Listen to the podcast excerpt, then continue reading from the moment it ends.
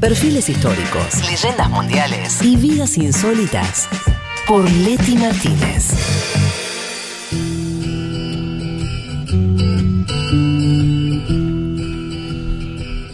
Bien, me gusta cuando se ordena y entonces el perfil, la columna analítica en el medio del programa, viste, como que te, te genera un, un descansín de la vorágine informativa, que está bien, ¿eh? Eh, y este es el caso. Decíamos entonces, eh, Leti, que íbamos a hablar de Bashar al-Assad, el presidente de Siria. Eh, hijo de presidente. Exacto. Arranco. Familia, familia Cuando casi- dijo hijo de P, yo dije, ¿qué va a decir No, hijo de presidente, Exacto, sí, sí. el papá. Eh, bueno, Bashar al-Assad, presidente actual de Siria, nace el 11 de septiembre de 1965 en Damasco, la capital siria. Eh, como lo decías, bueno, su- siempre hablamos un poco de su madre, y eh, vamos a hablar algo después, Anise, y su padre Hafez al-Assad, que va a ser clave justamente porque a los pocos años del nacimiento, o sea, en el 71, Mm. se va a convertir en el presidente de Siria. Pero lo vamos a tocar más adelante porque claramente que el padre haya sido presidente de Siria es quien va a marcar el destino de Bayar, que era el segundo hijo mayor. Él estudió medicina en Siria. Cuando termina medicina a comienzos de los 90, se va a hacer un posgrado a Londres, eh, se va a especializar en oftalmo- oftalmología, alguien que se presentaba como una persona que no le interesaba la política, de hecho que ha llegado a decir que ni siquiera conversaba de política con su padre, ni que asistía a a la casa de gobierno, digo, alguien que parecía completamente externo a eh, bueno, la situación familiar y particularmente de su padre que era el presidente de Siria, que fue además hay que decir presidente de Siria durante casi tres O décadas. sea que si te ibas a hacer ver los ojos con él, no, no tenías una invasión, como le pasó a Vázquez con su odontóloga. no, Con otra claro, odontóloga, le iba a hablar de algo de Londres, Tranqui, tranqui, un, un tranqui el chabón. un tranqui. Bayar, ¿eh? Punto Bien. para Bayar. Sí, muy, muy, muy alejado. Bueno, Sí. ¿qué va a pasar? El destino le va, va a cambiar su destino por un par de circunstancias que se dan a nivel familiar. Eh, vamos a ver, de ello ya si les parece, escuchamos al invitado de hoy, eh, Said Chaya, que es profesor de la Universidad Austral, coordinador del área de Medio Oriente, que nos contaba un poco cómo se da la sucesión por la cual finalmente se cambia el destino de este oftalmólogo y se convierte en nada más ni nada menos que presidente de Siria. Lo escuchamos a Said. Hafez al-Assad va a instalar a su hermano, a Refat al-Assad, como vicepresidente. Todo parece indicar que era el que era número opuesto, Refat al-Assad, para suceder a su hermano en algún momento, hasta que, bueno, en el año 84 eh, es acusado de intentar un golpe de Estado.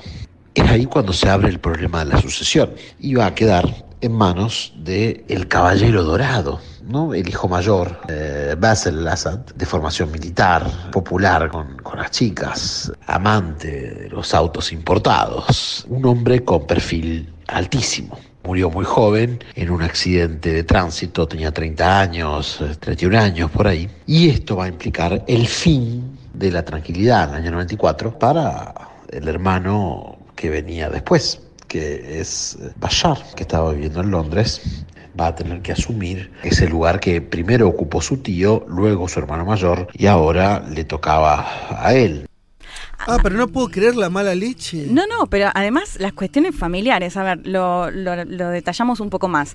Eh, quien se creía, en el 71 llega Hafez al-Assad, o sea, el padre de Bayar, a ser presidente, para algunos una revolución, para otros Sí. lisa y llanamente un golpe de Estado, va a empezar a gobernar Siria desde el 71 y lo que va a pasar en los 80 es que va a empezar a perfilar quién lo va a suceder, ya en una cuestión muy dinástica, eh, algo que no dije, ellos son de una familia, lo que se conoce como alawitas, que para algunos es una rama más del Islam, para otros está dentro del shiismo, pero que es una minoría religiosa en Siria.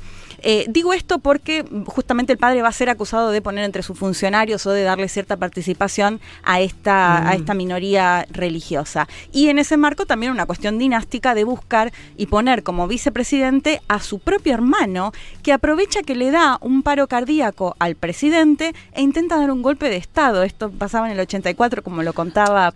Yo te quiero decir una cosa. Sí. No, no solamente por Siria. Son países donde la cuestión de la lealtad, el que no te caguen, es cuestión de vida o muerte. Tan es así, que por eso es tu hermano y te caga.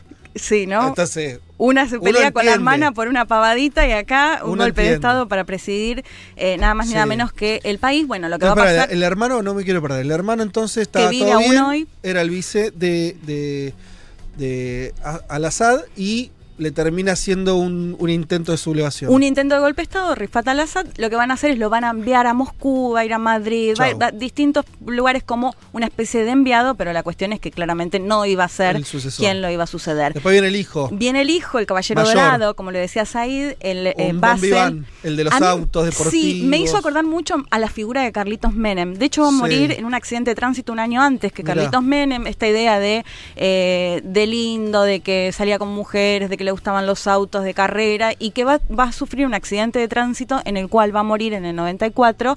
Y ahí es Pero cuando iba a ser él.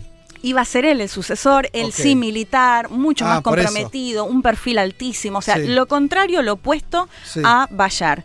Y ahí Y Bayar estaba en Londres eh, nombre ojos. enamorándose, de hecho, porque ahí ya había conocido a quien va a ser su esposa, quien es su esposa Ah, actualmente. Ah, pero desprendido de la política, porque En me otra. imagino que alguien diría, si hubo un accidente de tránsito de un bombiván que iba a ser el presidente, che, no pudo haber estado involucrado el que llega después, lo que vos decías, vida o muerte, ¿no? Ah, no, no, pero Ah, no, no, bueno, sí, claro. siguiendo la línea de lo que había pasado con su tío. Y no, pero la tenemos en Londres Por eso, eh, ejerciendo su profesión liberal. El oftalmólogo está en otra. No, en otra. No, Sí. en otra y no quería saber nada. De hecho, bueno, conoce a Asma, que ella es hija de Sirio y Siria, pero ella nace en Londres. Ah, una Eh, británica. británica, eh, economista relacionada al financiero, de hecho va a trabajar en el JP Morgan, va a trabajar con Estados Unidos, o sea, algo Ah, que mirá. es muy distinto a lo que después va a ser Sí. ya en el lugar de primera dama. Bueno, lo que pasa justamente es con el accidente de tránsito de Basel, ahí 94 cambia. me dijiste. 94 va a quedar claramente él como el, el sucesor. Tienen, o sea, la hija más grande es mujer, eh, Bushra, que bueno, ella ya lo habían descartado, después vamos a hablar de ella por ser mujer, Claro. y después va a tener un hermano más, pero él es el que sigue, digamos, en esta línea sucesoria Ajá. de hombres. Eh, y bueno, en a partir del 94 va a volver unos años después a Siria, Oh. va a estar en el ejército, porque además también muy desvinculado de la situación militar, considerado que para llegar a presidir Siria tenía que tener, por supuesto, un nexo más con la seguridad o, o con las fuerzas militares. Y ahí ya se va a empezar, ahí, ahí le cambia el destino completamente a Bashar al-Assad y esto, bueno, va, va de hecho, es- esos años previos a que él llegue al poder, se hace una enmienda constitucional porque no podía presidir Siria alguien que sea menor de 40 años y él todavía tenía unos 30 y poquitos años Muy joven. era muy joven y van a, a modificar la constitución, o sea, se va a llevar adelante una enmienda constitucional para decir que pueden gobernar desde los 30 y pico, o sea, Para la eventualidad que lo que tuvieras que hacer. Claro. No porque lo iba a hacer en ese momento. No, pero ya estaba claro que iba a suceder al padre que para todo esto ya gobernaba había desde el 71 y finalmente el padre muere en el 2000. Ahí, bueno, él se casa finalmente con Asma, o sea que va a ser su, su, su esposa y va a ser la primera dama, y asume él el 17 de julio de 2000 en un referéndum que le da un 95% de apoyo, ¿no? Ya empezamos Suelen con salir bien lo- las votaciones. 97, en mira, Siria. 97% 97. de apoyo y bueno, va a suceder finalmente en el cargo a su padre. Bien. ¿Cómo llega? Bueno, después de casi tres, tres décadas de un gobierno eh, de mano dura, de no reconocer, y esto va a ser muy clave para entender después, eh, de, por ejemplo, las, las minorías o las etnias minoritarias como son los kurdos, por ejemplo, que ellos contaban que no eran ni siquiera tenidos en cuenta en los censos que se hacían en el país. Entonces va a llegar un poco, va a llegar con esta idea de modernizar Siria, de reconocer incluso también a la oposición eh, política, con una, una cuestión Cierta de apertura. cierta apertura después de años muy duros en, en manos de su padre. Si les parece, escuchamos nuevamente a Said Chaya, que él nos contaba un poco acerca de qué se esperaba de este Bayar y, y qué fue lo que, lo que empezó a pasar. Bashar se muestra como un reformador, generando también alianzas con partidos políticos menores a los cuales les da alguna participación en el gobierno. ¿no? Hay una cierta apertura de la economía, va a mandar a retirar todos los cuadros eh, suyos, no los de su padre, pero sí los suyos que había en las oficinas públicas. Y esto va a ser considerado como un, un inicio, una posible apertura, que creo que va a demostrar hacia el año 2003 cómo se agota rápidamente el modelo cuando la gente exija mayores aperturas, mayores libertades, lo que sigue después, del 2003 en adelante, me parece que es mucho más político. Pero, pero ese Bashar llega desde, desde, desde Gran Bretaña, yo creo que llega, llega así, joven y ya lista, pensando que podía llevar adelante una serie de reformas y, y que esas reformas iban a ser suficientes y que podía ser mejor que su padre. Uno puede ver ¿no? que se quedó corto. Bueno, ahí llega con esta idea. De hecho, se habla de la primavera de Damasco para hacer referencia a esto que planteaba Said. Bueno, apertura política, Mm. va a llamar a partidos de la oposición a formar, incluso van a tener carteras del gobierno.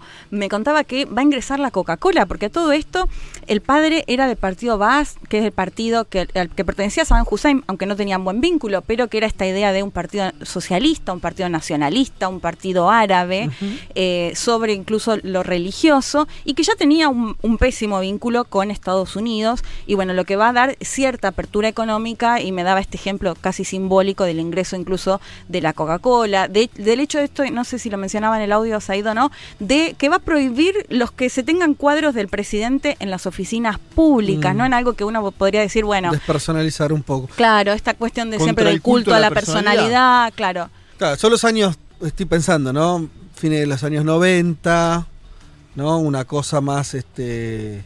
eh, Era lo que estaba pasando en muchos países, que, o que habían sido socialistas, o que, Sí. ¿no? Esta cosa de, bueno, tenemos que ir hacia algo más eh, occidental y promercado. Exacto. Y bueno, y que él venía de Londres, Y digamos, algo venía con otra mirada. ¿no? Más aperturista. Y de asociar mucho el autoritarismo al culto de la Mm. personalidad también. Por eso me parece que simbólicamente ahí tiene algo bastante Sí. interesante, entre otras cuestiones que se van a dar. Y lo que va a pasar es que a partir de 2003, cuando se empiezan como a exigir otro tipo de libertades, se va a ver que en realidad las reformas llegaban hasta ahí y no mucho más.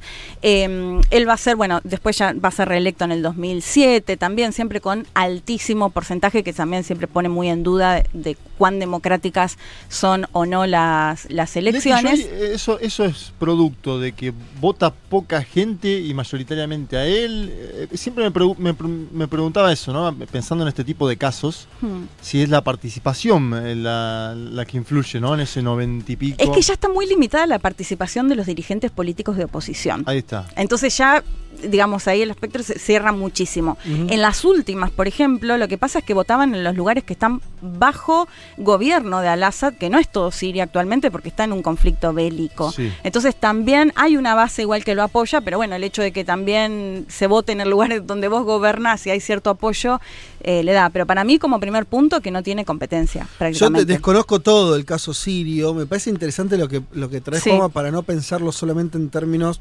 Uno, vos, lo- uno gas- ve elecciones, 95%, eh, por ciento, listo, bueno, cualquier cosa, Sí. no hay elecciones. Digo, es la primera lectura que uno hace, ¿no? Desde los marcos propios. Ujú. Lo cual no digo que esté bien, en- en- puede ser así o no. Claro. Lo que en general, si por ejemplo hablas de, no sé, eh, Cuba es otro caso, donde vos no tenés, más extremo incluso, no tenés participación política que es, que es partidaria. Claro. Y tenés sí, un sistema electoral que arroja resultados aprobatorios muy masivos Exacto. a los gobiernos, que no necesariamente implica que eso sea mentira, o sea, que sea un fraude, por decirlo técnicamente, sino que, claro, bueno, está bien. Es un Ahora- sector minoritario de la población que participó. O un sector no, no, no, puede ser mayoritario. Bueno, lo que pasa es que lo tenés bajo mayor- reglas que no son pluripartidarias, por ejemplo. Ese es el caso de Cuba. Sí, lo- Desconozco Siria. Y pero acá también, porque no les permiten, Bueno, eh, digamos eso, que no muy tienen competencia. No, y la elección de Maduro, con la última. que Bueno, no compitió la oposición. Entre 50 y 60. Compitió Sí. un sector de la oposición. Y sí, minoritario. Baj- bajó mucho la participación electoral, en ese caso en Venezuela, bajó del 50%. Mm. Y Maduro ganó esa elección. Ahora, tuvo esos millones de votos y Claro. uno tendería a creer que sí, no, no sé. sí, sí, y quienes eso- por ahí no están a favor directamente no van a votar. Eh, Una cosa es robarse, para decirlo, ¿no? Una cosa es robar Sí, una elección, fraude, es decir, agarrar la urna, la volcás y por eso otro resultado. Y otros son sistemas electorales eh, distintos, donde, en este caso, digo, con mayores eh, ma- mayor control o prohibición de que participen eh, actores políticos o partidos. No sé cómo es el caso de Siria, pero imagino que, bueno, Sí. esto que está diciendo vos, eh, mucha dificultad que participen los eh, opositores y una hegemonía muy fuerte, evidentemente. del- Moviliza del- la base del- electoral del grande. BAS, no, muy. De hecho, cuando él llega va a liberar presos políticos que habían estado presos durante los gobiernos, el gobierno de su padre, pero después va a pasar lo mismo. Eh, digo, van a ser completamente limitados también los partidos eh, políticos opositores. Mm. Incluso también vamos a ver lo que tiene que ver con la represión. Y ahí, eh, bueno, yo le preguntaba a Said, ¿por qué consideras que llegó con esta idea de reformar un poco y después no sucedió? No lo quería realmente, no lo pudo hacer. lo que me decía Said es que, bueno, por un lado hay que contemplar que las fuerzas de seguridad, las fuerzas militares tienen muchísimo peso que podría haber limitado la posibilidad de abrirse en otro aspecto. Y por otro lado, la burguesía nacional, estatista, burguesía nacional que por ahí tiene sus, sus intereses, digamos, ¿no? Eh, lo, planteamos que es un partido socialista, digamos, es decir, con un costado de un Estado muy presente también, que posiblemente también le hayan puesto un freno a Bayar si era que quería avanzar por ahí en otro tipo de apertura y como les, les decía, con un vínculo completamente em, con, bueno, con Rusia ni, hablar, con la Unión Soviética en su momento. De hecho, su padre había, había sido entrenado en, la Unión Soviética y lo vamos a ver a Bayar al-Assad que da entrevistas ahora, porque cada tanto aparece en mm. alguna entrevista y él, dice, eh, apoya que haya una preponderancia aún mayor a nivel internacional, tanto de Rusia como de China directamente, ¿no? bueno, en contraposición justamente a, a Estados Unidos. Vos lo que contás es que es un flaco que se encontró esto yo me, quedo con lo que decís, como que se encontró con un país muy armado también.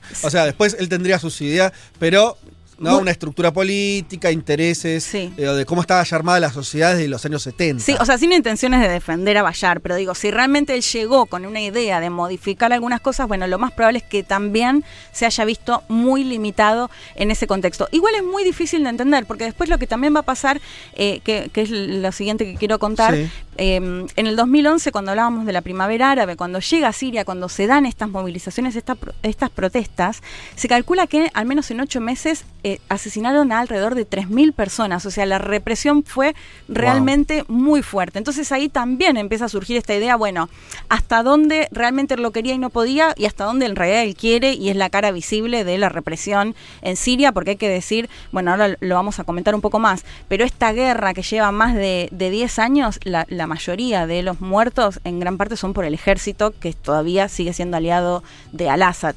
Eh, digo, del total de muertos, la mayoría son como consecuencia del ejército. Eh, ¿Y de qué? ¿De población civil? Sí, población civil, bueno, de hecho está acusado de haber utilizado armas químicas, algo que por supuesto él niega, él dice que no las usaron nunca. Eh, la no, yo no tenía este dato que la mayoría de los muertos eran eh, de o sea, ataques a población civil por parte del ejército. Entendía que había sido más enfrentamientos. O sea, del total de muertos, digo, ¿eh? Del total de muertos, de los más de 400.000 que se calculan, eh, gran parte son como consecuencia de, eh, del, ejército, o bueno, en el caso con el apoyo de Rusia, que fue muy fuerte a partir de 2015. Eh, si les parece, escuchamos el último audio de Said Chaya, que él nos contaba cómo también afectó al propio Bayar esta guerra, y ahí empieza como este, esta dificultad para entender por qué se mantiene, por qué mantiene, se mantiene en el poder o cómo lo hace justamente. Lo escuchamos a Said. Bushra al-Assad, la, hermana mayor, es la más grande de la familia. Estaba casada con uno de los, digamos, eh, líderes de máximo nivel en el país, Asif eh, Shaukat, que eh, justamente era ministro de Defensa. Y bueno, murió en un ataque ¿no? durante de Damasco. Bushra está viviendo en Dubái, digo, junto con su familia. Entiendo que se cambió el apellido. La muerte en Basel de la madre de Basel, como se dice allá, eh, en Basel, o, Anisa, la esposa de Hafez al-Assad y la madre del actual presidente, también muere en el contexto de la guerra. Aparentemente hay una leyenda urbana de que se niega a abandonar Damasco y muere en medio de, un bombardeo. Todos han tenido pérdidas en la guerra, ¿no? La guerra, estos 10 años de guerra, han sido durísimos, no solamente para los sirios en general, también para los al-Assad, ¿no? Que ha perdido a su cuñado, la muerte de la madre. Bueno, ahí lo que nos contaba un poco Said es cómo lo impactó incluso en la propia familia. O sea, muere él, es el cuñado de Bayar, mm. es decir, el marido de su hermana más grande, de Bushra, que además era viceministro de Defensa en un ataque en el que muere el ministro de Defensa de Siria, que era considerado un hombre clave. Esto fue en el 2012, si mal no recuerdo, o sea, apenas había empezado eh, la guerra. De hecho, Bushra se va a Dubái, cambia. De hecho, primero, esto es lo que iba a decir, primero va a Venezuela. Entiendo que pasa unas semanas en Venezuela, que eh, es invitado eh, por el ministro de Petróleo, se me fue el nombre ahora de, mm, de, no, de Tarek Al-Aizami, ah. que él tiene origen sirio, sirio-libanés. Bueno, que en Venezuela hay una comunidad siria recontra grande. De hecho, eh, te encontrás más o menos fácil Sí. apellidos de origen sirio la política venezolana. Mm. Y acá también creo que es lo tercero, los sirios libaneses. ¿Acá Viste que se suele decir como sirio libanés, sí, en. Argentina. Eh, bueno, va, va a ir. Y la- el caso de la madre, que eh, si bien no es que muere directamente por un bombardeo, muere en un contexto y está esta leyenda, como lo planteabas ahí, de decir, bueno, la madre se podría haber ido a Dubái o a otro lugar a pasarla mejor y decide quedarse en Damasco Mm. y morir en ese contexto, eh, planteándolo en que, en, en que, en esta duda que al menos a mí me surge, digo, de cómo se mantiene, por qué se mantiene 10 años en un conflicto que les decía, se calcula que al menos murieron 400.000, al menos, digo, porque en realidad los datos algunos son mucho mayor, Sí. más de 10 millones, es decir, casi la mitad de la población que tuvo que desplazarse, que se tuvo que ir, que o sobre todo los países eh, vecinos, pero que de alguna manera, digamos, tuvieron que modificar eh, su vida. Después los indicadores económicos, que también se considera que hay al menos 2 millones o más de personas que viven en extrema pobreza en esta mitad de la población de, de Siria, digo, ¿no? Una guerra que claramente... eh, bueno, modificó todo lo que planteábamos antes. Si bien había quizás algunas cuestiones de, de libertad de expresión o demás, creo que cuesta que alguien diga que en este momento están mejor de lo que podían llegar a estar Sí, no, obvio. eh, antes con... Te hago una pregunta. Vos hablaste, hablaste de guerra civil y está, está- está instalado esta idea. ¿Cuánto es? Porque también puede ayudar a explicar esto, Sí. esta pregunta que te hace, bueno, ¿por qué el tipo se mantiene? ¿Cómo hizo para mantener su poder, incluso recuperar territorialmente casi todo, ¿no? Eh, creo que quedan un muy poquitos. 60, sí, un poco más de un 60. Ah, pensé que era más. Ah, ok. Eh, ¿Cuánto fue guerra civil y cuánto.? Porque recordemos, so- eh, eh, durante muchos años fue más. tenía que ver con eh, la expansión de- del famoso este, Estado Islámico. Sí. eh, la- la- la- los insurgentes que venían de Irak. O sea, ¿cuánto tuvo de guerra externa también? Es que le, le pasó todo a Siria, diría yo, porque empieza con estas protestas que pueden ser Mm. Sí. protestas de gente que Sí. denuncia al Assad. Sí. Al Assad reprime fuertemente. Lo que empieza a pasar es que después todos estos intereses, porque hay que decir que hay un montón de actores internacionales dentro de Siria. Por un lado Estados Unidos apoyando, por otro lado Turquía con los kurdos también, por otro lado desde 2015 sobre todo Rusia apoyando a Al-Assad, eh, digo, y, y en el medio el Estado Islámico, digo, un Estados Unidos apoyando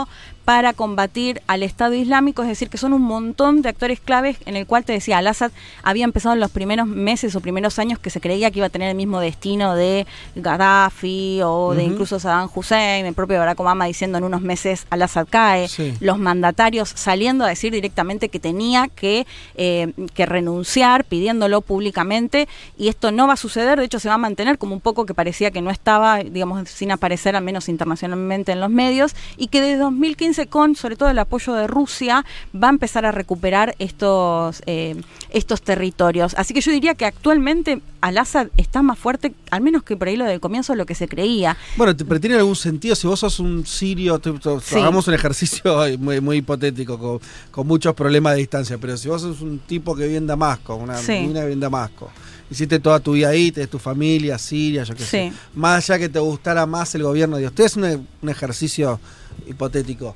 eh, y, y vos tenés una, eh, toda esa complejidad que vos nombraste. Hmm. ¿No? Que desde las protestas hasta el Estado Islámico, Los los, yanquis, externos, los, claro. Los eh, todo eso. kurdos, sí. Y de pronto, después de 10 años, la conclusión es que el gobierno se la bancó y volvés a tener algo así como un orden. Y no me, no me, no me cuesta pensar por qué la figura de Assad esté fuerte en términos políticos.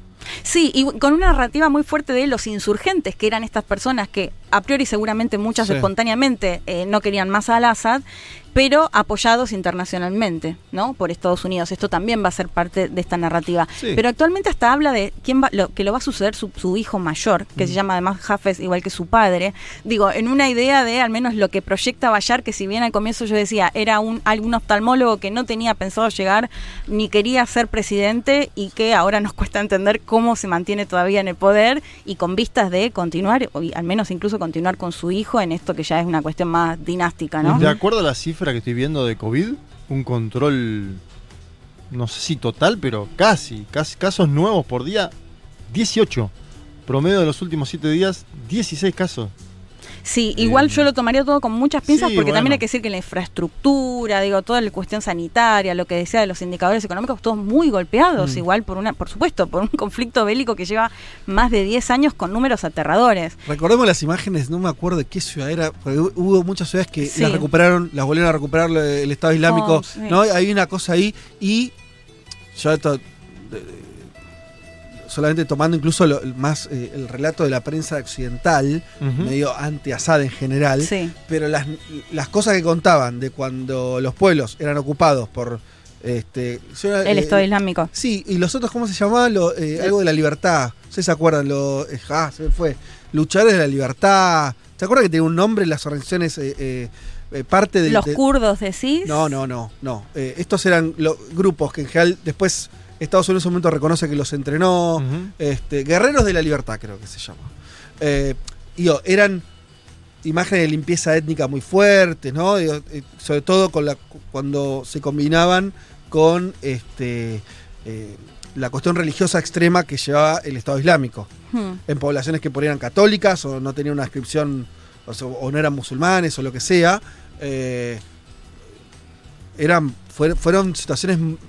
Digo, lo que hoy es el coronavirus, por es el menor de los problemas, está claro. Estamos, estamos hablando de, de, de por ahí pueblos que fueron arrasados no Sí, una vez, sino cuatro. Yo lo que te Eso quiero decir igual con el COVID, que me parece que está bueno para meter otro actor, porque hablamos de Putin un poquito colateralmente, es China, ¿no? Si Sí. Bashar al-Assad también sigue ahí en un punto, es porque China jugó alguna piecita en ese Ah, ¿sí? plano. Mirá. Y digo, y, y- y viendo acá las donaciones No en términos militares, decís, sino en términos económicos, me imagino. económicos, políticos, la- por ejemplo, la donación de vacunas de la- las últimas son directamente de Sinopharm a Siria, eh, además de insumos y equipos médicos.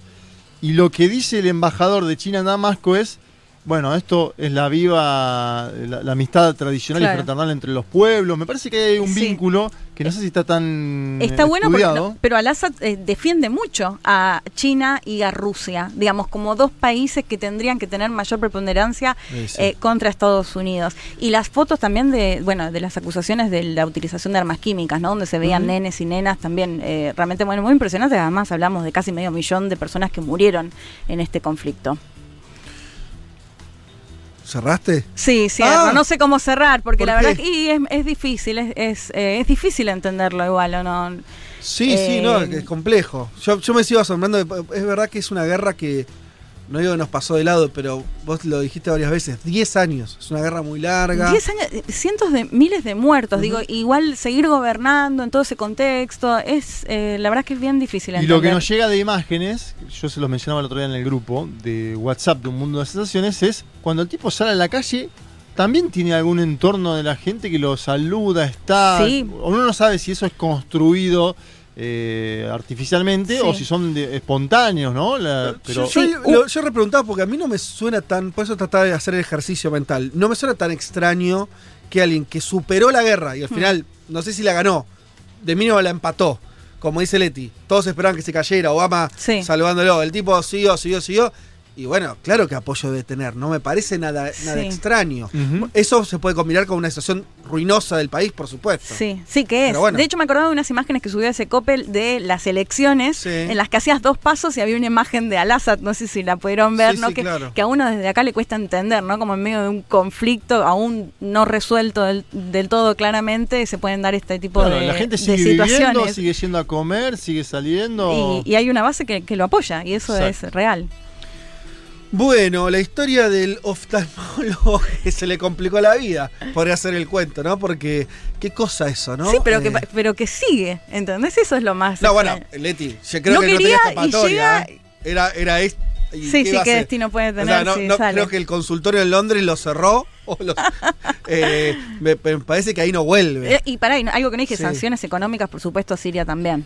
Eso es algo que no falla. Por No, parte claro. de Estaría bueno hacer Unión una entrevista a Europea. Bayar y de paso le pedimos, ¿no? Un- Eh, unos yo no me anteojos. Mirá, yo con Medio Oriente, me- me- mejor no meterse.